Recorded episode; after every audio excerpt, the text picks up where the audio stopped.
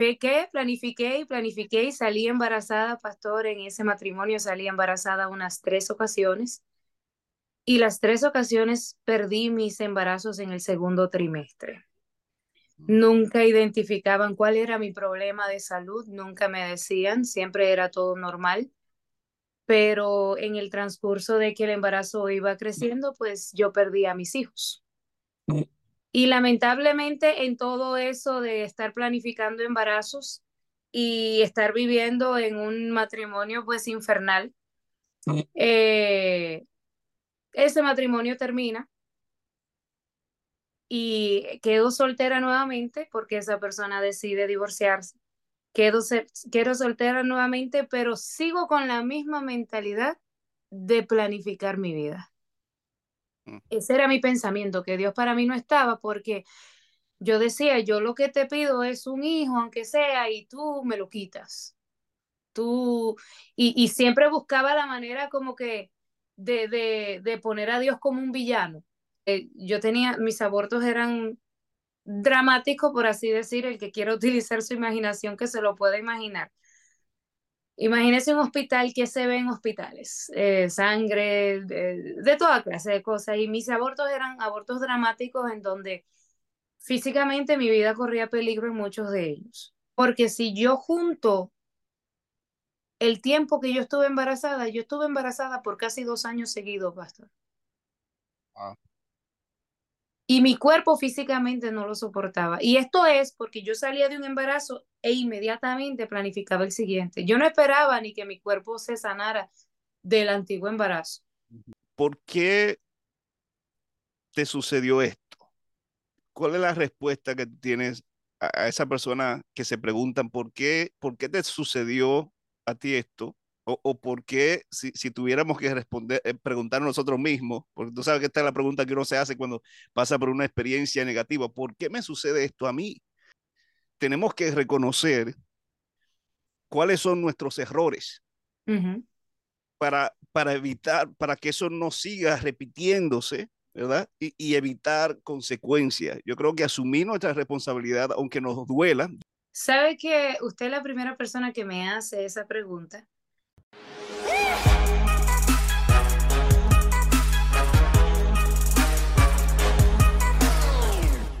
Bendiciones familia de Radio Asi de Esperanza, compartiendo vida, aliento e inspiración. Bienvenido a un programa más de Descubriendo la Verdad, una entrevista a la vez. Toda nuestra familia grande y maravillosa de, Radio Asi de Esperanza Recuerden que nuestra estación está en su aplicación, en su celular, la puede escuchar las 24 horas aquí en Conérico, en cualquier parte del mundo. ¿Ah? Allá nuestra gente de Colombia, México, Dominicana, gracias a todos por mandarme esos mensajitos cada semana, por los testimonios, las entrevistas que tenemos aquí.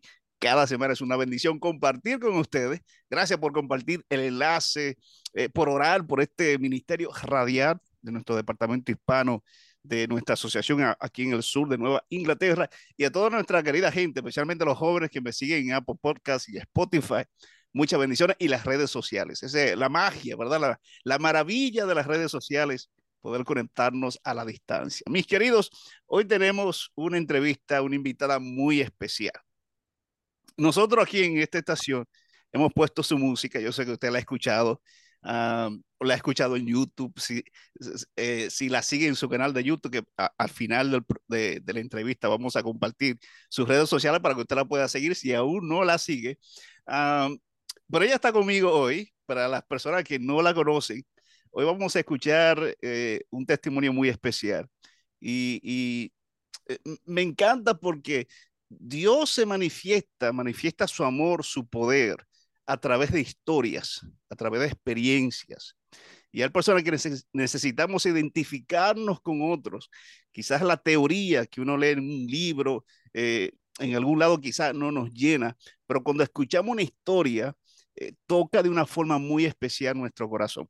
Está conmigo en esta hora Yamaira Núñez, cantante internacional, una adoradora, eh, felizmente casada con Rubén Núñez estás cerquita de aquí, lo que estamos aquí en Connecticut, estás eh, en New Jersey. y, ella eh, nos honra con su presencia en esta hora. Yamaira, bienvenido a Descubriendo la Verdad. Ay, gracias, gracias. Eh, es un placer para mí estar con, con ustedes, a todos los que están escuchando, los que van a estar viendo también esta entrevista.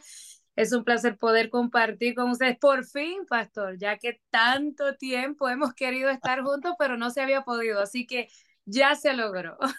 Amén, amén. Gracias por aceptar la invitación y, y estar con nosotros en esta hora. Eh, yo sé que se, va a ser de bendición, yo sé que sí, yo sé que sí. Amén. amén. Yamara, quisiéramos conocerte un poquito, ¿de dónde eres? Y háblanos un poquito de, de tu familia, quizá de, de, de, tus padres, dónde creciste, cuándo conociste el mensaje adventista. Eh, háblanos un poquito de eso. Bueno, pues yo soy eh, nacida aquí en Estados Unidos de padres dominicanos, okay. pero me fui muy pequeñita a vivir a República Dominicana. Yo tenía unos 5 o 6 años cuando mi familia decidió irse de retirada y, y siempre digo que gracias a Dios que me crié allá, porque la crianza es un tanto diferente. Eh, hay que admitir que no es lo mismo eh, aquí, allá y, y, definitivamente que le doy gracias a Dios porque mi mamá tomó esa decisión. Eh, estuve viviendo allá, estudié toda mi primaria y secundaria allá y regresé de retirada a los Estados Unidos cuando tenía eso de 16, 17 años. Ok. Eh, soy de Moca, mi familia es oriunda del pueblo de Moca, República Dominicana especialmente de un pueblito que le llaman Jábaba, un campo que le llaman Jábaba. Eh, mi familia básicamente es pionera del evangelio ahí en ese lugar. Mm. Eh, si no mal me equivoco, el evangelio adventista entró por Moca a República Dominicana. Cierto. Y la iglesia de Jábaba fue la primera iglesia en formarse, pero Mella fue la primera en organizarse. O sea que ahí siempre ha habido una, un, un, un tirijala, vamos a decir. La disputa. primero, si Jábaba o si fue Mella. Pero Jábaba fue la primera iglesia en, en, el, en el aspecto de que ahí fue la primera congregación, pero ya organizada en sí fue la iglesia de Mella en Santo Domingo. Así que soy de la segunda iglesia adventista en la República Dominicana. Tremendo, una iglesia histórica. Sí, sí. Así que el Evangelio, pues básicamente nací en él, gracias a Dios. No he conocido eh, otro lugar más que esta arca y, y, si Dios lo permite, aquí nos quedamos. Amén, amén, que así sea. Bueno, eh, eh, creciste en la iglesia. Eh, ¿Cómo empezó, cómo empezaste a descubrir este, este don que tienes? es un don maravilloso. Y todos los dones son importantes. A todos los que nos están escuchando, todos tenemos dones y talentos. Uh, pero a mí me encanta, aunque eh, debo confesarte, eh, eh, Yamaira, no tengo ese don de cantar. Me uno así de vez en cuando a los coros cuando cantan bien para esconderme detrás de ellos. pero cu ¿cuándo, ¿cuándo, empezaste a descubrir este don de la música y cómo, cómo sucedió? Esa pregunta siempre me la hacen y siempre doy esta respuesta. Eh, yo creo que yo no lo descubrí. Yo, yo no lo descubrí, fue, fue algo que mi mamá yo siempre digo que mi mamá tiene boca de profeta, entonces mi mamá lo profetizó sobre mí, porque mami me hace la historia de que cuando estaba embarazada de mí, ella hablaba a su vientre y decía que yo iba a ser una cantante para Jesús. Ok. Que conste, en mi familia no había cantantes así, personas que se dedicaran a la música ni nada de eso. Eh, quizás uno que entonaba aquí y allí, pero no nada, no era algo que era como que, que venía en la sangre. Uh -huh. Y al ella, pues, decirlo en su vientre y decirlo, parece que yo entendí el mensaje estando dentro de ella. y sabes que no recuerdo, no te podría decir cuándo empecé a cantar, porque en sí no tengo memoria de cuándo no he cantado. Oh. Entonces, eh, se puede decir que básicamente ha sido toda la vida, toda wow. la vida cuando pude identificar que probablemente era algo que yo podía hacer quizás más profesionalmente, yo diría que fue a eso de mis 11, 12 años, cuando ingresé a, a estudiar canto en Bellas Artes en Santiago. Y ahí fue donde ya lo, lo tomé más, más en serio. Ok. Y, y, y, desde ese tiempo hasta ahora, ¿cuántas cuánta producciones eh, tú tienes, Yamaira? Bueno, producciones como mucha gente la conoce en cuanto a discos grabados, tengo tres pero como ya ese formato de grabación ha quedado obsoleto, ya no se graban discos completos, uh -huh. ahora se graban sencillos, entonces sería más o menos tres producciones más unos 15 sencillos adicionales por encima de esas tres producciones, ah. más otros proyectos nuevos que también van a venir este año, que a todos los que están ahí escuchando y viendo, pues ustedes estén pendientes a lo que viene. Así es, pendiente. Al final de la entrevista, recuerden, vamos a compartir para los que no están siguiendo a Yamaera en su página oficial de YouTube. Eh, vamos a compartir para que usted la pueda seguir eh, eh, y, y, disfrutar de, de, todas las alabanzas que están allí. Un sinnúmero de alabanzas maravillosas. Podemos disfrutar allí. Amén. Uh, Yamaera, creciste en la iglesia, eventualmente te casaste. Yo he escuchado en varias ocasiones por distintos medios tu testimonio. Algo de todo lo que tú has dicho um, que me llamó mucho la atención eh, y fue lo siguiente. Eh, te casaste, tú, tú, tú, eres una persona muy planificadora, te gusta planificar. Y saben qué, quiero decirle a todo lo que está escuchando, eso, eso es bueno, planificar, organizarse, sí. etc. Uh, pero tú mencionaste algo que me llamó la atención. Eh, planificaste tu vida, pero no consultaste con Dios. ¿Qué significa eso? ¿Por qué tú dijiste eso? ¿Y por qué es importante cuando tenemos metas grandes de cualquier tipo, consultar con Dios ponerlo en la mano de Dios? Mira, este, nada, nada de lo que nosotros podamos hacer bien o bueno viene de nosotros. Nosotros no tenemos la capacidad de hacer nada bien o bueno. Lo bien o bueno que puede venir de nosotros viene de Dios. Entonces, cuando nosotros tomamos el control de nuestra vida, pretendiendo hacer algo bien o bueno, y no le damos a Dios ni siquiera pues una pista de lo que queremos hacer, no le decimos al Señor, Señor, esto es lo que tú quieres para mí, entonces eventualmente, eh, en el 100% de los casos, la situación no va a terminar bien. Eh, yo, el enemigo tiende a hacerte pensar que todo va muy bien, cuando Dios no forma parte de tus planes. Y al principio puede parecer que ah, todo va marchando en orden como tú lo querías, pero llega un momento en que yo siempre digo, Satanás te eleva, pero luego te deja caer. Uh -huh. Y el no tener a Dios es caer y golpearse bien duro. Y eso fue lo que me pasó a mí. Yo era una persona muy vamos a decir, organizada en mi vida, planificaba completamente todo. Eh, pero en ninguno de esos planes yo consulté con Dios y le dije, Señor, ¿acaso es esto que tú quieres para mí? Y lamentablemente, hoy en día, eh, pues puedo decir que sufrí las consecuencias y, y sufrí pues eh, la decisión de yo querer tomar el control de mi vida y no dársela a Dios. Uh -huh, uh -huh. Hay personas que nos están escuchando en este momento que empiezan rápido, con solo lo que tú acabas de decir, a identificarse contigo. Todos pasamos por situaciones eh, difíciles y distintas, ¿verdad? Cada quien tiene su, su, situación, su historia, su testimonio. ¿Cuál, cuál fue, eh, tú mencionaste ya que no consultaste con Dios.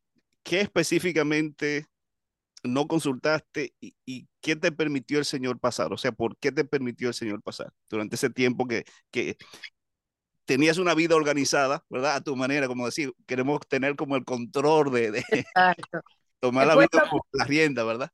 Pues lo primero fue que decidí casarme, eh, no con quien es mi esposo hoy en día, eh, decidí casarme con una persona que no era la que el Señor tenía para mí, eh, no era la persona que Dios había elegido para mí, pero cuando nosotros tomamos la decisión, el Señor también respeta eso y dice, bueno, ahora vamos a echar para adelante. Uh -huh. Eso fue lo primero, lo hice muy jovencita, lo hice de apenas 18 años de edad, de una persona que no era un creyente, era completamente inconverso. Okay. Y, y después que me casé con esa persona, eh, también empecé a planificar mis embarazos. Eh, pastor, tengo una niña en casa, déjeme un momentito cerrar la puerta. Claro que sí, no te preocupes. Ay, perdón. Dios mío, esto es en vivo, señores. Los hijos, los hijos. Eh, le decía que me casé con esta persona que es inconversa y también inmediatamente al casarme, como toda mujer, siempre sueña formar una familia, quiere tener sus hijos, quiere ver su familia crecer. Y yo me propuse a eso, yo me propuse a eso y, y como usted explicó ahorita que yo tenía mi vida muy organizada, yo me organicé de tal manera en que yo decía, voy a salir embarazada en tal mes para que el bebé nazca en tal mes. Mi plan siempre fue que el niño no naciera en invierno. Yo quería que naciera por ahí por primavera para que pudiese pues ya o sea, estar más grandecito cuando viniera el invierno. Ese era mi plan. Para mí todo brillaba como, como oro. Y, y lamentablemente pues las cosas no me salieron como yo las planifiqué. Eh, fue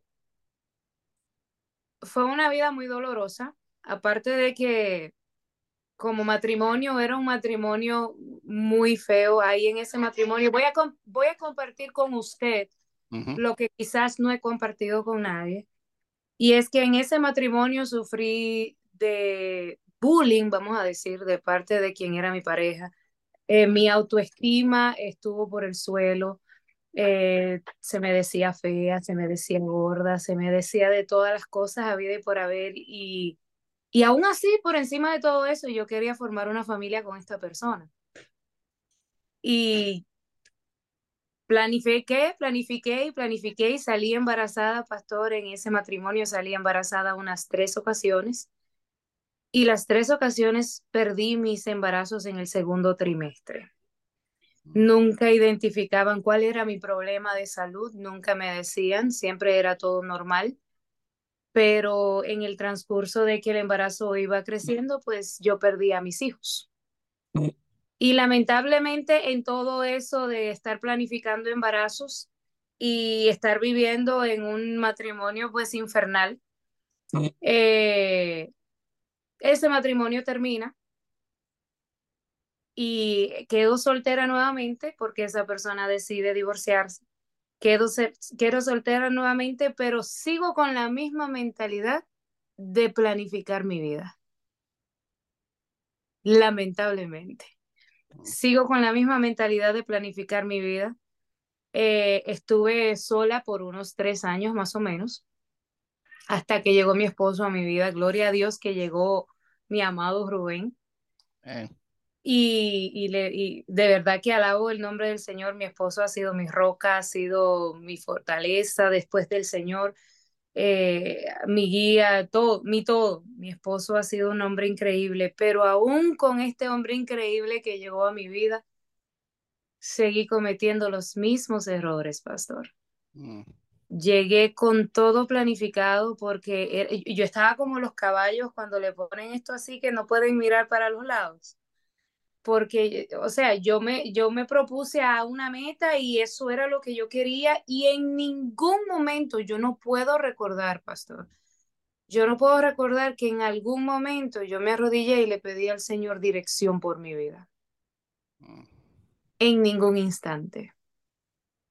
Y cuando llega Rubén a mi vida, pues recuerdo que cuando Rubén y yo tuvimos la primera cita, cuando nos vimos en persona, que, que pues agendamos nuestra primera cita.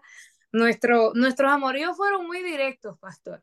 Eh, eh, eh, no, nunca fueron de que, ay, qué bonita tú estás, tú me gustas. No, no, eso fue, yo estoy soltera, yo estoy soltero, yo tengo hijos, yo no tengo hijos, yo gano tanto, yo no gano tanto, ok, ¿quieres estar conmigo? Así fue nuestra conversación. Claro. Eso fue al grano. Y yo recuerdo que lo primero que le dije a mi esposo fue, eh, yo no tengo hijos, ¿estás dispuesto a darme hijos? O sea, yo iba con ese plan. Yo iba con ese plan porque él también venía de otro matrimonio y, y, tiene hijos de su matrimonio eh, antiguo. Entonces yo dije, bueno, si este hombre tiene hijos, vamos a ver si va a querer darme hijo porque yo voy con todo ese plan de buscar a mis hijos.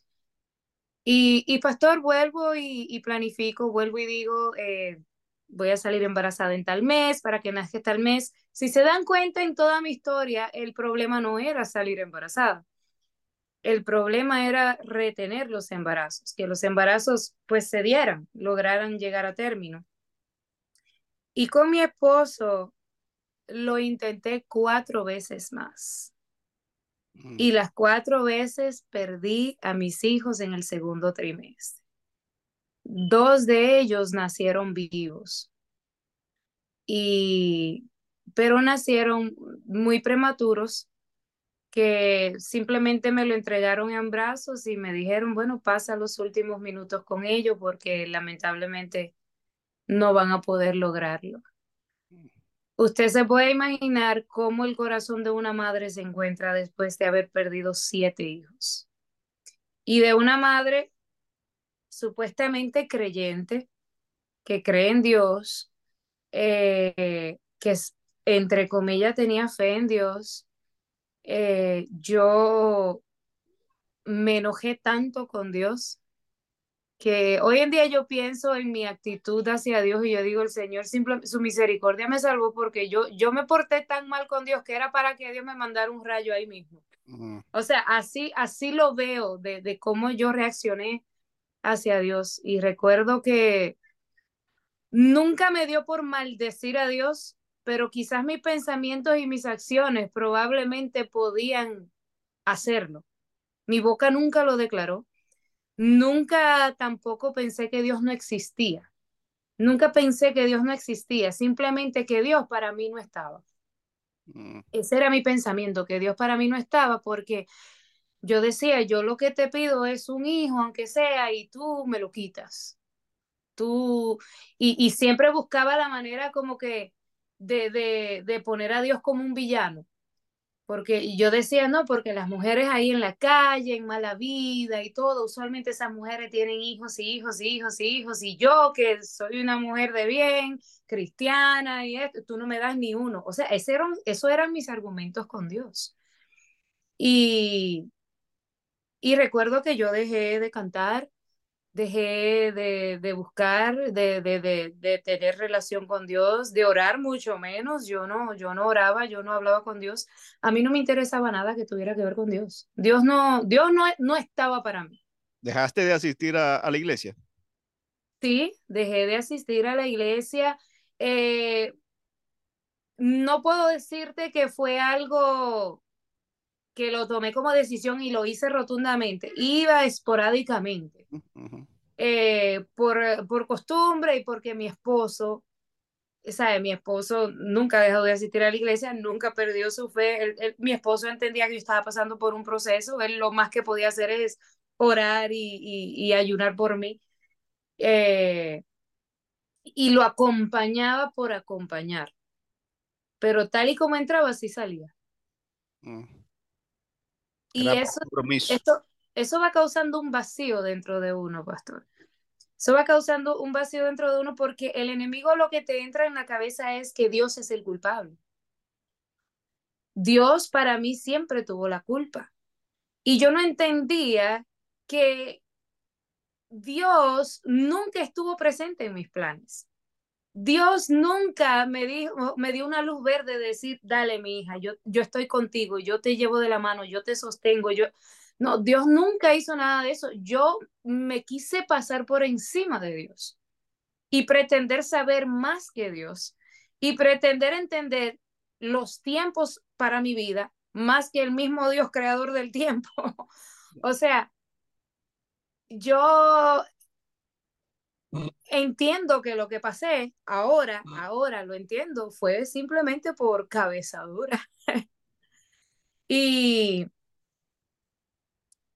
en el proceso de estar enojada con Dios, recuerdo que quien fue el, el, el, ese, esa arma de, de, de utilidad para salvar mi vida espiritual fue mi esposo que mi esposo se me acerca y lo primero que me dijo es, ya yo no quiero más esto. O sea, mi esposo tenía miedo de que yo perdiera mi vida en uno de estos, en, en una de estos eh, abortos, porque yo tenía, mis abortos eran dramáticos, por así decir, el que quiera utilizar su imaginación que se lo pueda imaginar. Imagínese un hospital que se ve en hospitales, eh, sangre, de, de, toda clase de cosas. Y mis abortos eran abortos dramáticos en donde físicamente mi vida corría peligro en muchos de ellos. Mi esposo tenía miedo de que yo perdiera mi vida. Mi esposo se me acerca y me dice, ya no voy a estar en este jueguito contigo. Mi esposo entendía lo que estaba pasando.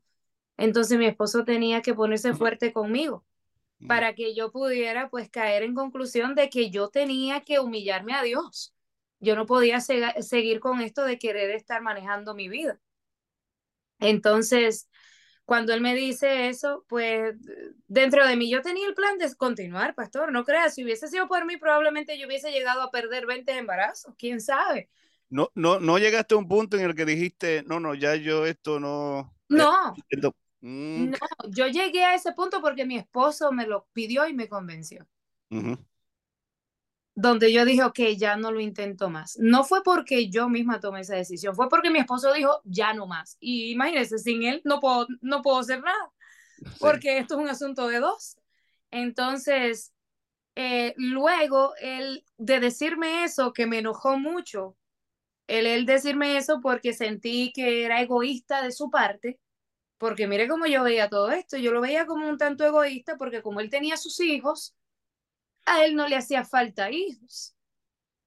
Entonces, él es un egoísta que no quería pues ayudarme a mí lograr mi sueño de tener aunque sea un hijo. Y recuerdo que mi esposo también me dijo, junto con esto, me dice, vamos a ser fieles a Dios y Él será fiel con nosotros. Yo, imagínese una persona que no quiere escuchar nada de Dios, yo, lo más que le pude dar es una cortada de ojo a mi marido. mm, Y, y yo le digo, ¿y pero cómo así ser fieles a Dios? Si Él conmigo no ha sido fiel. Y mi esposo me dice, vamos a ser fieles con nuestros diezmos y ofrendas. Quiero decirle que por causa de mis embarazos, que fueron muy seguidos uno otro detrás de otro, yo no podía trabajar porque mis embarazos eran de alto riesgo. Nuestra situación económica era una situación precaria, pastor, pero mal. Eh, mi esposo tiene cuatro hijos de su matrimonio anterior. Justo en ese momento, eh, sus cuatro hijos, su ex esposa decide ponerlo en, en pensión de, de, de manutención. mm, Eh, cuestión de que mi esposo traía a la casa, como mucho, mi esposo traía a la casa unos 150 dólares quincenales. En Estados Unidos, todo el mundo sabe que 150 dólares no te da para sobrevivir ni dos días o sea, y tres- mucho menos un mes. 300 dólares al mes. Exacto, Wow. porque empezaron a cobrarle manutención de sus hijos eh, de manera retroactiva. Eh, o sea, era una, una cantidad de dinero abismal que yo no entendía. Y entonces para sumar el hecho de que yo no podía trabajar porque mis embarazos eran de alto riesgo, o sea, nuestra situación económica estaba muy, pero muy triste. Y cuando mi esposo me dice, vamos a serle fieles a Dios con nuestros diezmos y ofrendas, yo estoy pensando, pero ¿qué diezmos y ofrendas si apenas tenemos para comer? ¿Qué es lo que tú me estás hablando? Y, y él se propuso de que si un peso entraba a la casa, de ese peso él iba a sacar diezmos y ofrendas. Y su táctica fue hacer que yo fuera al banco a sacar el dinero. Él me mandaba a mí y, y lo hacía de una manera como que era básicamente dándome una orden, vete al banco a sacar el diezmo y la ofrenda, fuera lo que fuera que entrara al banco, pastor. Y yo iba refunfuñando al banco a sacar quizás los, los dos o tres pesos que él iba a dar de diezmo y ofrenda. Pero yo no entendía que detrás de todo ese proceso de yo ir al banco y sacar lo poquito, literalmente como la viuda, eh, yo podría ver la mano de Dios de tan grande manera como yo la empecé a ver a partir de entonces. Mm, Recuerdo que nos acercamos a, al, al, dueño de, de, la casa donde nosotros vivimos actualmente, porque nuestra situación económica estaba tan mal, no podíamos pagar la renta. Y decidimos decirle al dueño de la casa de la cual donde vivimos, que por cierto, tengo que decirles que el dueño de la casa donde vivimos es mi ex esposo. mm, él no era el esposo que Dios tenía para mí, pero sí era la vía que Dios tenía para mí en esta situación y esta prueba por la cual yo pasé junto con mi esposo. Nos acercamos a él y le dijimos que no podíamos pagar la renta por todas las situaciones económicas que estábamos pasando. Y ese hombre que fue mi esposo le dice a mi esposo ahora, le dice, ustedes no se tienen que ir de aquí. Ustedes se van a quedar aquí mientras puedan vivir. Ustedes van a vivir acá. Si pueden pagar, pagan. Si no pueden pagar, no paguen. Esa persona que me hizo tanto daño dentro de un matrimonio y que por asuntos de la vida vinimos a caer a vivir en una propiedad que le pertenece a él, esa persona fue la bendición más grande en un momento muy difícil para nosotros. Y todo eso pasó mientras mi esposo me mandaba al banco a buscar los diezmos y ofrendas. Pero yo seguía enojada con Dios, pastor. Yo seguía enojada con Dios. Y, pero con esas cositas, esas pequeñas cosas, yo veía como Dios sí estaba pendiente de nosotros. Yo simplemente no lo quería admitir de boca. Y recuerdo que llegaba llegaba alguien aquí a la puerta y nos traía una compra y personas que no tenían ni la menor idea por la situación que estábamos pasando, porque esto fue una situación muy interna. Nunca lo hablamos, nunca lo divulgamos. Y aquí venían gente con compras, aquí venían gente, eh, nos daban una tarjeta de regalo que, que 100, 200 dólares. Para colmo, mis discos que están en las plataformas digitales durante ese tiempo fue donde más se vendieron mis discos digitalmente. Wow. Yo nunca estuve promoviendo mi música, yo nunca hice nada para que mi música se moviera en esos días porque yo había tirado la toalla en todo lo que tuviera que ver ministerio. Y sin embargo, Dios promovió mi música él solito para que ese dinero entrara a mi cuenta de banco. Y cuando yo iba al banco encontraba dinero que yo nunca había solicitado, simplemente entraban de las ventas digitales de los discos. Entonces usted puede ver cómo Dios sí estaba pendiente de mí. Dios estaba tan pendiente de mí hasta en las más mínimas cositas. yo, mira, tu esposo, antes de, que él tomó esa decisión eh, de, hablar contigo para decir vamos a aumentar eh, los diezmos, vamos a ser fieles con los diezmos, las ofrendas, e, eso, ese tiempo que tú, eh, porque tuviste cuatro pérdidas con él. Sí, con mi esposo sí. ¿Cómo, cómo reaccionó a, él durante ese, ese tiempo? Porque yo me imagino los cambios hormonales tuyos, tu actitud con Dios, me imagino que te enojabas también con él mencionaste que, que pensaste que fue egoísta de su parte o que quizás actuaba con egoísmo porque él tenía hijos y tú no. ¿Cómo, cómo él respondió? ¿Fue paciente contigo? Eh, eh, háblanos un poquito de eso. Mi esposo fue extremadamente paciente conmigo. Usted puede imaginarse una mujer embarazada es insoportable. y mucho más aquella que, que pierde a su hijo. Eh, todavía tiene un, un, desorden hormonal, pero con los brazos vacíos. Eso es desastroso y, mi esposo fue muy paciente, por eso es que hoy en día hablo de él como lo hago, porque mi esposo ha sido un hombre de Dios, sumamente entregado al Señor y mi esposo todo lo resuelve de rodillas. Y, y durante ese tiempo en donde yo estaba pésima, eh, mi esposo, yo lo veía más de rodillas que parado. Y, y así era que mi esposo pues se podía básicamente defender de, de, de, cualquier ataque que viniera de mí, de mis actitudes, de mi mal genio, de, de mi llanto, de mi depresión, de lo que sea, porque no es fácil, no es fácil. Yo como mujer no me puedo imaginar viviendo con un depresivo a mi lado, no me imagino un hombre. eh, quizás nosotras las mujeres tenemos un tipo de carácter que quizás podemos manejar un poquito más eso por el ser multifacéticas y cosas así, pero mi esposo sí padeció mucho conmigo, pero él se mantuvo muy fuerte y muy firme en el Señor. Y, y, y en los momentos de las pérdidas, siempre se mantenía fuerte. Siempre se mantenía fuerte. Yo, yo, yo podía contar con sus brazos para llorar. Yo, yo, yo podía contar con él, estar a mi lado para orar conmigo. Eh, mi esposo es una bendición. Yo no podría ponerlo de, de, de, otra manera porque me faltarían palabras, de verdad que sí. Amén. Y eso es un llamado a todos los esposos que nos están escuchando, nos están viendo.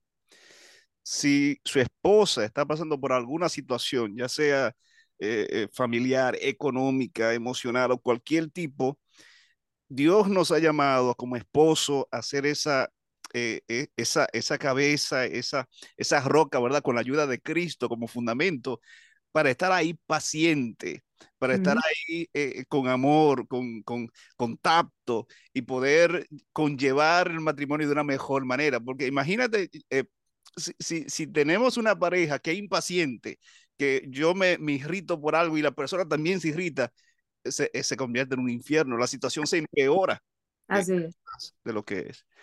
Llamar entonces, ¿qué pasó? Dino, Dino, ¿qué pasó? ¿Qué, qué sucedió? Ya ustedes están eh, allí en, en, en, esa casa. Eh, eh, las personas empiezan a traerle alimento, Dios empieza a, a bendecirlo de ese lado. ¿Qué sucede después? Sucede que eventualmente al ver que Dios estaba proveyendo para nosotros, que no nos faltó alimento, no nos faltó casa, no nos faltó trabajo de parte de mi esposo. Eh, yo tuve que humillarme a Dios. Yo tuve que reconocer que Dios sí estaba. Usted ve esa puerta ahí tocando, esa es mi niña. Permítame que estoy haciendo un video acá. Eh, le digo, esa, esas son las consecuencias de querer hijos. Los hijos. Ay, Dios mío. Ah. Pues sí, pastor. Entonces yo tuve que humillarme a Dios y tuve que reconocer de que Dios sí estaba ahí, porque quizás no, no lo podía presenciar en el milagro de, darle vida a mis hijos, pero lo presenciaba en, en, miles de otros milagros más que yo entendía que eran imposibles que se lograran, pero Dios lo resolvía y lo hacía. Entonces, recuerdo que yo decidí tirarme de rodilla por primera vez en muchísimo tiempo. Y yo recuerdo, pastor, que me quité el peso más grande de mi vida. Cuando yo, con corazón humillado, le dije al Señor, Señor, si tú me das hijos, a ti sea la gloria. Si tú no me das hijos, a ti sea la gloria. Amén. Esas fueron las palabras más difíciles que mi busca pudieron articular. Porque yo estaba cediendo a lo que mi corazón tanto anhelaba. Yo estaba cediendo a la voluntad de Dios que hubiese sido posible que la voluntad de Dios fuera que yo nunca tuviese hijos. Y el yo decirle al Señor, Señor, si tú no me das hijos, a ti sea la gloria, me comprometía eh, de una manera directa a aceptar la voluntad de Dios en mi vida, cualquiera que fuera. Y cuando yo dije esas palabras, recuerdo que yo me fui en llanto y yo sentí como que el peso del universo se me quitó de mis hombros, porque yo tenía el peso de mi propia vida sobre mí, de mis planes, de mis sueños, de mis anhelos, y yo pretendía lograrlo por mis propios esfuerzos, por mis planificaciones. Yo pretendía hacerlo todo. En el momento que yo le dije eso al Señor y le entregué el control de mi vida, a mí se me quitó ese peso de los hombros y yo me sentí como que, como que podía respirar. Mire, se lo digo y, y, y, me engranojo y algo que yo lo repito y, y siempre me engranojo porque ese fue el momento en donde yo creo que mi vida marca el antes y después más grande. Y recuerdo hablar con mi esposo él ya me había dicho que ya no quería seguir intentando porque él tenía miedo de que yo perdiera mi vida o que algo me pasara. Pero yo hablé con mi esposo y fui yo la que le dije a él ahora, el Señor tiene el control de todas las cosas, ya no vamos a tratarlo más, no, no es la voluntad de Dios ahora mismo. Y yo recuerdo que me planifiqué, fui a mi médico, me planifiqué, eh, ustedes saben todo lo que hacen las mujeres para no tener hijos, uh -huh. más muchas cosas más por encima porque era que no queríamos, pero para nada. Emocionalmente yo no estaba lista para volver a pasar por una situación así. Porque si yo junto el tiempo que yo estuve embarazada, yo estuve embarazada por casi dos años seguidos, pastor. Ah. Y mi cuerpo físicamente no lo soportaba. Y esto es porque yo salía de un embarazo e inmediatamente planificaba el siguiente. Yo no esperaba ni que mi cuerpo se sanara del antiguo embarazo. Yo eso era rápido. Y, y duré un periodo de más o menos casi dos años embarazada. Y recuerdo que al decirle a mi esposo, ya no más, voy a mi médico, nos planificamos, nos cuidamos, pero nada de nada. Y un día resulta que me siento mal, eh, pastor. ¿Eso fue en qué mes te planificaste? ¿En qué me fui? En la última pérdida que tuve fue un 23 de diciembre. Y eso fue 23 de diciembre de 2015, mi última pérdida. Y empecé a planificarme inmediatamente ya en enero, rápido. Y en el mes de abril no me sentía bien. Ya siendo una experta en embarazo, porque creo que me considero una experta en embarazos y en síntomas de embarazos, yo tenía una prueba de embarazo de esa que ya tenía ahí guardada y digo yo, pero no será, es que imposible porque yo estaba con pastillas, con otros métodos y otros métodos por encima de, y, y no puede ser. Yo dije, algo me cayó mal, tengo que estar mal, pero me tomé la prueba. Y cuando me hago la prueba, pastor, me sale positivo. Cuando me sale positiva, usted puede entender que yo no me alegré. Yo nunca, yo no sé lo que es recibir un embarazo con alegría. Yo no, yo apenas el primero quizás lo recibí con alegría, pero después de ahí yo no sé, yo no conozco esa sensación. Mi sensación siempre ha sido de preocupación o cuándo se me muere este niño. O sea, esa es mi primera pregunta. ¿Cuándo se me va a morir este niño? Pero cuando ese, ese embarazo, me, cuando ese examen me sale positivo, yo recuerdo mirar hacia arriba y le digo, mira, esto fuiste tú, esto no fui yo. Así que ve a ver lo que tú vas a resolver porque esta sí que no fui yo porque yo no planifiqué, yo no hice nada y todo lo que humanamente yo hubiese podido hacer para no salir embarazada, lo hice. Y recuerdo ir al médico después de que me, me, me hago esa prueba y le cuento a mi doctor que ese es el mismo doctor que me había tratado mis otras pérdidas. Él era el que se había encargado ni él mismo me creía que yo estaba embarazada. Él pensaba que dentro de mí quedaban residuos del antiguo embarazo, que eso puede pasar si, por ejemplo, se te puede quedar un pedazo de placenta y eso sigue creando la hormona HCG, que es la hormona que identifica el embarazo. Entonces, él rápido me mandó a hacer un ultrasonido porque él pensaba que algo había quedado dentro de mí especialmente porque el último embarazo que perdí, eh, pude dar a luz al niño, pero la placenta no quería salir. Mm. Y tuvieron como que sacármela por pedacitos para que... Entonces él pensaba que era algo rastro de esa situación. Él me hizo cinco pruebas de sangre porque él mismo no creía que yo estaba embarazada. Y a la quinta vez él me dijo, estás embarazada. porque los números subían. Imagínese mi preocupación. Le, le digo a mi esposo, bueno, ya está confirmado, esto es. Y él, él también entendía que no habíamos sido nosotros que habíamos intencionalmente buscado un embarazo.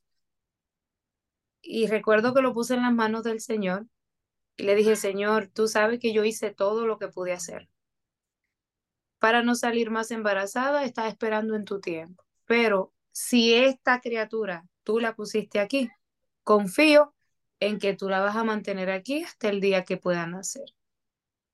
¿Y qué te cuento, querido? 39 semanas y media después, nace mi niña Luna Sofía, un embarazo que no lo planeé, que no lo busqué, que no lo organicé y que mucho menos lo esperé. Eh, el tiempo de Dios se cumplió sobre mi vida. Y Dios me mostró con eso que cuando Él tiene el control, las cosas salen mucho mejor. Gloria a Dios. Y tuve que aprender, aprendí a la mala, aprendí a la mala porque muchos de nosotros lamentablemente a veces tenemos que tropezarnos con la misma piedra para entender que para la próxima hay que levantar el pie. Y, y es lamentable de que yo tuve que repetirlo tantas veces, pero hoy en día entiendo el propósito de Dios. Nunca diré que Dios me quitó mis hijos, yo no sé, yo sé que Dios no me quitó mis hijos. Más bien me gusta pensar que tengo siete excusas más aparte de Luna para salvarme porque yo entiendo que Dios me va a entregar a mis hijos el día que me vea con Él en gloria.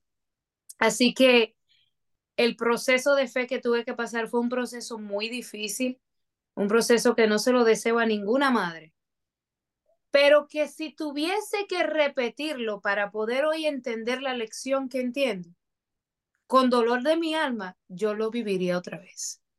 Y es algo irónico el decirlo. ¿Cómo quieres tú volver a repetir el hecho de perder a tus hijos, de quedarte con tus manos vacías, de estar deprimida, triste todo el tiempo. Si es para entender lo que entiendo yo hoy acerca de Dios en mi vida, de cómo Él opera en mi vida, de cómo el tiempo de Dios es perfecto sobre mí, de cómo Él tiene el control de todo, de cómo mi fe aumenta, aún a pesar de tener que pasar por el desierto, mi fe va aumentando porque Dios ya caminó ese desierto por mí. O sea, si es para entender lo que hoy entiendo, pues entonces sí lo volvería a vivir. Amén. Amén. Para las personas que lo están viendo por YouTube, les voy a presentar aquí eh, eh, a la familia completa, Rubén eh, y a Luna Sofía. Ahí está Ese fue el día que la presentamos en la iglesia y ahí así, eso fue, eso no hace mucho. Esa. es una bendición, Luna Sofía, una bendición de Dios. Allí está maravillosa familia. Los doctores te llegaron a decir en algún momento la razón de, las pérdidas o, nunca llegaron a descubrir. Sabes que cuando salí embarazada de mi niña Luna, eh, yo viajé a República Dominicana porque yo dije, los médicos aquí no han descubierto nada, entonces déjame buscar una opinión fuera para ver si en, en otro lado me dan una opinión. Y efectivamente fui a un médico en, en, en mi pueblo de, de, donde provengo, que es Moca, un, uh, el doctor Méndez, un hermano adventista también de nuestra iglesia. Él es ginecólogo y, y, fui a donde él y recuerdo que cuando él me puso en la camilla no bien había pasado un minuto de él estar revisándome cuando él me dijo exactamente lo que a mí me pasaba. Que ningún médico aquí en Estados Unidos supo decir. Y el, mi problema es que al parecer yo nací con el cuello del útero muy corto, muy pequeño. Y el cuello del útero es como si fuera la punta de un globo cuando tú tienes una punta bastante larga, pues puedes amarrarle y hacerle un nudito, pero si es muy corta, se te complica hacerle el nudito al globo, ¿verdad que sí? Pues más o menos pasa así con el útero. Entonces, el mío no era lo suficientemente grande como para sellar cuando el embarazo, cuando yo salí embarazada, y entonces al embarazo ir creciendo y haciéndose grande, el peso era demasiado fuerte sobre ese útero sobre ese cuello tan pequeñito que lo que hacía era que se abría y mis hijos pues salían. Él me diagnosticó inmediatamente, me dijo cuál era el proceso. El proceso era un cerclaje, que es básicamente como amarrar la punta del, del globo. Y recuerdo que él me dijo, no te lo voy a hacer aquí en República Dominicana. Vete a Estados Unidos con esta carta, me dio una carta de recomendación y todo. Y me dijo, y exige que te lo hagan inmediatamente. Hice eso, inmediatamente lo hicieron y como le dije, 39 semanas después nació mi hija. Y fue el, el asunto más simple que se hubiese podido hacer si se hubiese eh, identificado antes en algunos de los otros embarazos. O sea, ya yo hubiese tenido probablemente como cinco o seis muchachitos por aquí corriendo. Increíble, incre increíble, pero Dios estaba allí al control y Dios lo llevó en el momento indicado, indicado a donde tenían que ir. Así es. Esa situación. Yamaira, cuando te preguntan, no sé si te han preguntado, o si te preguntaran, ¿por qué te sucedió esto? ¿Cuál es la respuesta que tienes a, a esa persona que se preguntan por qué, por qué te sucedió a ti esto? O, o por qué, si, si, tuviéramos que responder, eh, preguntar nosotros mismos, porque tú sabes que esta es la pregunta que uno se hace cuando pasa por una experiencia negativa, ¿por qué me sucede esto a mí? Eh, eh, por, eh, o esto solo me pasa a mí. A veces no hacemos pre preguntas, hacemos una declaración. Esto solo me pasa a mí. Uh -huh. ¿Tú tienes alguna contestación cuando la persona te hace esa pregunta? Sabe que usted es la primera persona que me hace esa pregunta. No dudo que, que otras personas la hayan pensado, pero quizás se han limitado de decirla. Eh, yo estoy 100% convencida que mi necedad llevó a tener que vivir consecuencias. No hago parte a Dios de eso. Es como el pecado. Si usted peca, usted sufre las consecuencias del pecado. Eh, lo mismo me pasó, eh, quizás el tener el plan de vida y querer hijos, quizás la gente no lo mire como un pecado. Pero el olvidarte de Dios en tus planificaciones, eso es, para mí es pecado.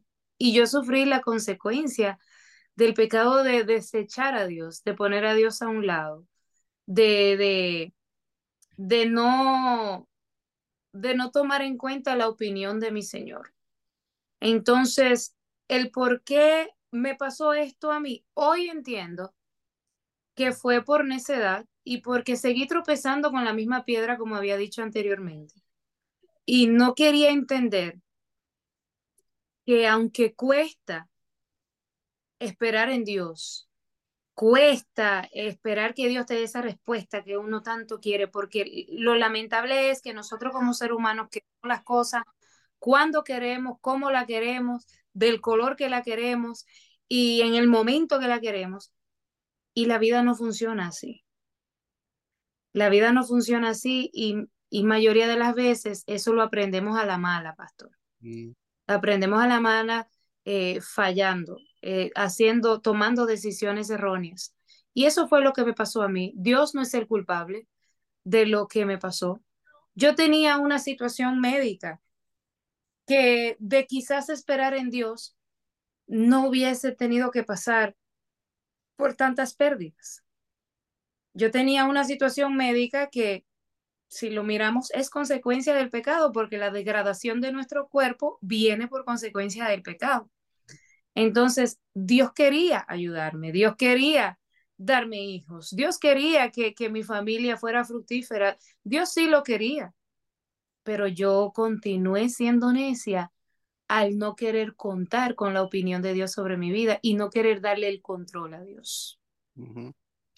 Gracias, Yamaira, por esa contestación. Y yo sé que a veces hay preguntas que son difíciles de contestar y sin duda, para las personas que nos están escuchando, vivimos en un mundo de pecado, como Yamaira mencionó, en el que a veces suceden cosas eh, eh, que están fuera de nuestro control. A veces no, eh, no queremos que ustedes piensen que todo lo malo que te sucede es porque necesariamente hiciste algo mal, uh -huh. porque vivimos en un mundo de pecado, pero también al mismo tiempo tenemos que reconocer cuáles son nuestros errores para, para evitar, para que eso no siga repitiéndose, ¿verdad? Y, evitar consecuencias. Yo creo que asumir nuestra responsabilidad, aunque nos duela, yo, yo he tenido tiempo llamar en el que he tenido que asumir mi responsabilidad de decir, no, esto era culpa del enemigo, porque queremos, eh, obviamente eres el culpable de, de, todo, porque la tentación empezó por allí, pero a veces nosotros somos responsables de, y yo tengo que hacerme responsable por la decisión que tomo en el pasado, ya sea de infidelidad a Dios, cuando me olvido de Dios, etcétera, uh -huh. conocer para que entonces mi vida pueda empezar a cambiar. Y yo creo que como cristianos todos necesitamos llegar a ese nivel de decir, esto, esto yo lo hice, sufrí la consecuencia, pero lo importante es que Dios estuvo a mi lado en ese momento.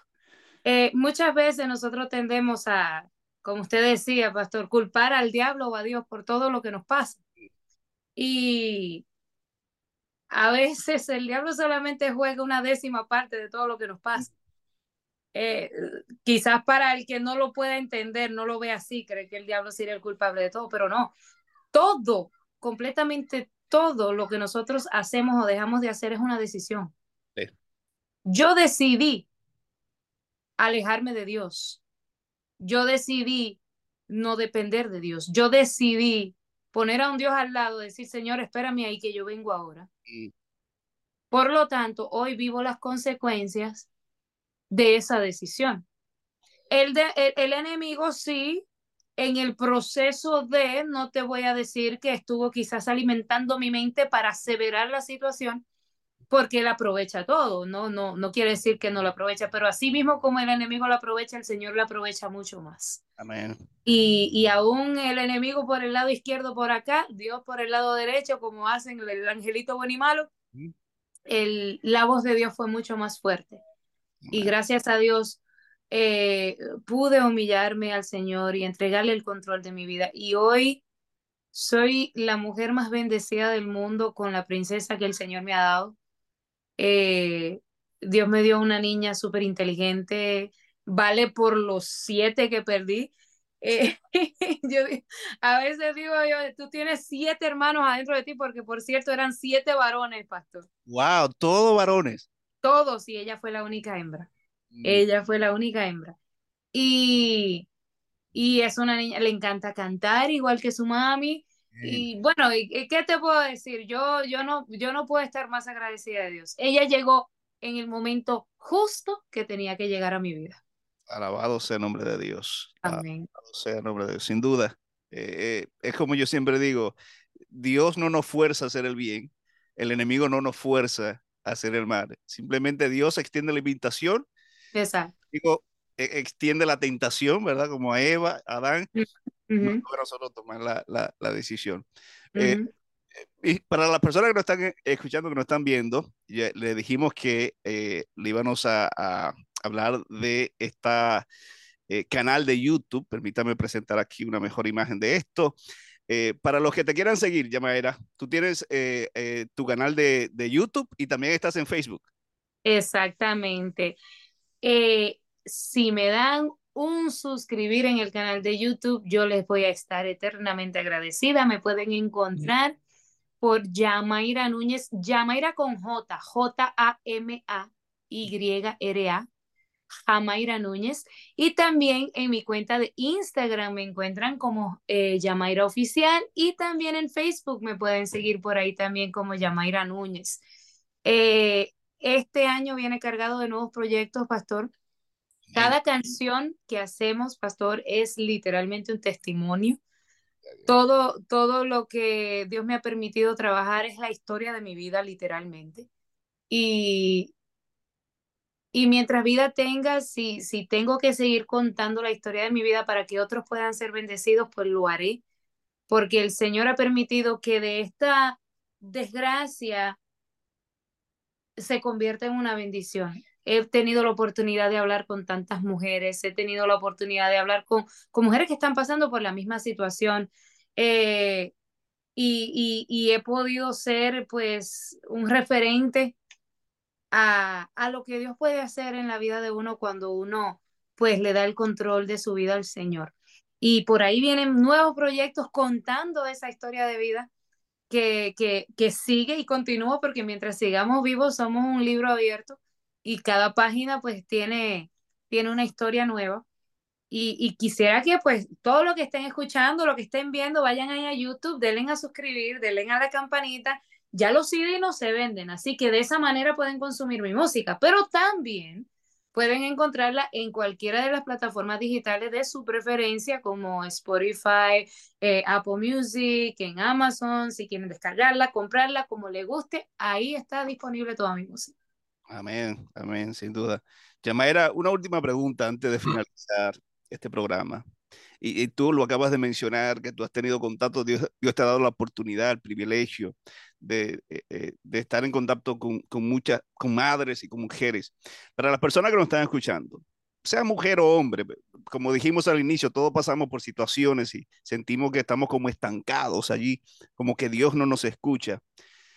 ¿Cuál es ese mensaje que tú que tú tienes para, para esa persona, para esa madre, para ese padre, para ese hombre, para esa joven que está estancado en cualquier situación, similar a la tuya o diferente, que, que, que quizás tiene esos sentimientos con Dios, dice, Dios se olvidó de mí. Yo sé que tú tienes una alabanza eh, eh, que se titula El tiempo de Dios, que tú tienes un mensaje allí con relación a tu testimonio, pero ¿cuál es, cuál es, tu, cuál es el mensaje que tú, que tú le das? Mira, te conté hace un ratito que en el momento que de mí se descargó el mayor peso de vida, fue cuando le di la gloria a Dios, aún a pesar de yo estar triste, porque no tenía lo que mi corazón tanto deseaba. ¿Qué te puedo decir con esto? Dice la palabra que el Señor se mueve en medio de la alabanza. Cuando las cosas no están mal, alaba a Dios. Cuando las cosas están mal, alaba a Dios. Cuando te falta, alaba a Dios. Cuando te sobra, alaba a Dios. Cuando no hay fe, aunque sea forzándote, alaba a Dios. Porque el hábito se convierte en costumbre. Y algo que yo hice al, al entregarle ese control al Señor, en ese momento donde yo le di la gloria a Él, fue que aún a pesar, porque eso no lo arregló todo, esa oración no lo arregló todo. Esa oración no lo arregló todo, pero sí te puedo decir que empecé a darle la gloria a Dios aún a pesar de mi tristeza. Y mientras más le daba gloria a Dios, más sanaba mi corazón. Mientras más le daba gloria a Dios, más sanaba mi corazón estás triste, estás preocupado, estás esperando respuesta de Dios, estás esperando que algo cambie en tu vida. En medio de tu alabanza, el Señor se va a mover. Dice la palabra, nunca he visto un siervo justo desamparado ni su simiente que mendigue pan.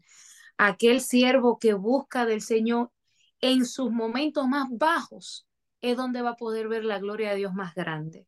Entonces, no importa cuál sea la circunstancia que estés viviendo, mantén una alabanza en tu boca y eso va a marcar un antes y un después en tu vida. Amén. Que esas palabras queden en nuestros corazones, que podamos ponerla en práctica cada día de nuestras vidas. Yamaira, un millón de gracias. Te mandamos un abrazo grande desde aquí, agradecido por el tiempo que nos dedicaste. Esta hora pasó volando. Pero de verdad. ya pasó una hora ya. Una hora.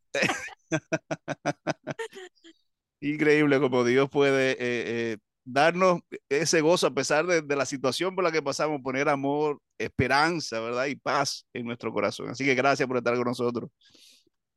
Gracias, gracias a usted, pastor. Gracias a todos los que escuchan y ven este programa. Esperando que Dios les bendiga, que este testimonio de esta humilde servidora pueda pues ayudarle, aunque sea un poquito, a aumentar su fe y a creer de que Dios existe y está en el mismo lugar donde estuvo cuando el mar abrió en dos. Amén, amén. Mi querido, gracias a todos por estar con nosotros. Llamera Núñez y este su servidor, el pastor Anthony Galán, estuvieron con ustedes. Hasta una próxima entrega. Muchas bendiciones. Bye bye. Y yo sé que todos aquí tienen problemas porque no hay un ser humano que no tenga problemas. En el mundo tendréis aflicciones, ¿más qué? Y esta canción nació para mi hija y también para ti.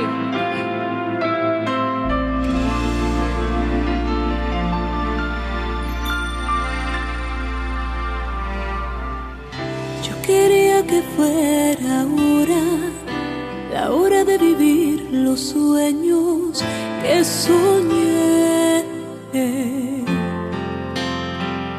Mas todo tiene el tiempo exacto nada huye del control de mi Dios. Cuando todo parece lejos, aún puedo creer que Dios lo puede hacer. Pero es difícil esperar el tiempo en que todo irá a acontecer.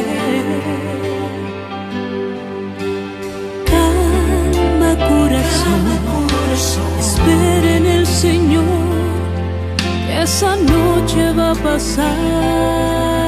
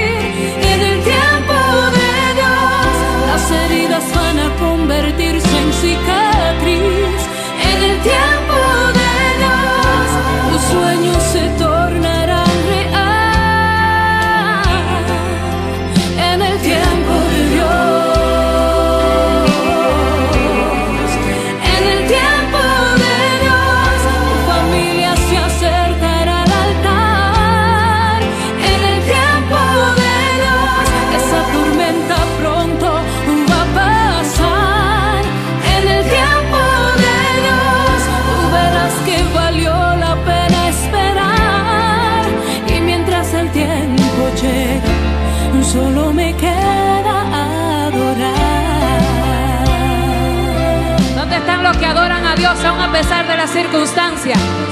Cuando usted cree que Él no oye, es cuando más escuchando está. Y el Señor te dice, calma corazón, calma corazón. espera.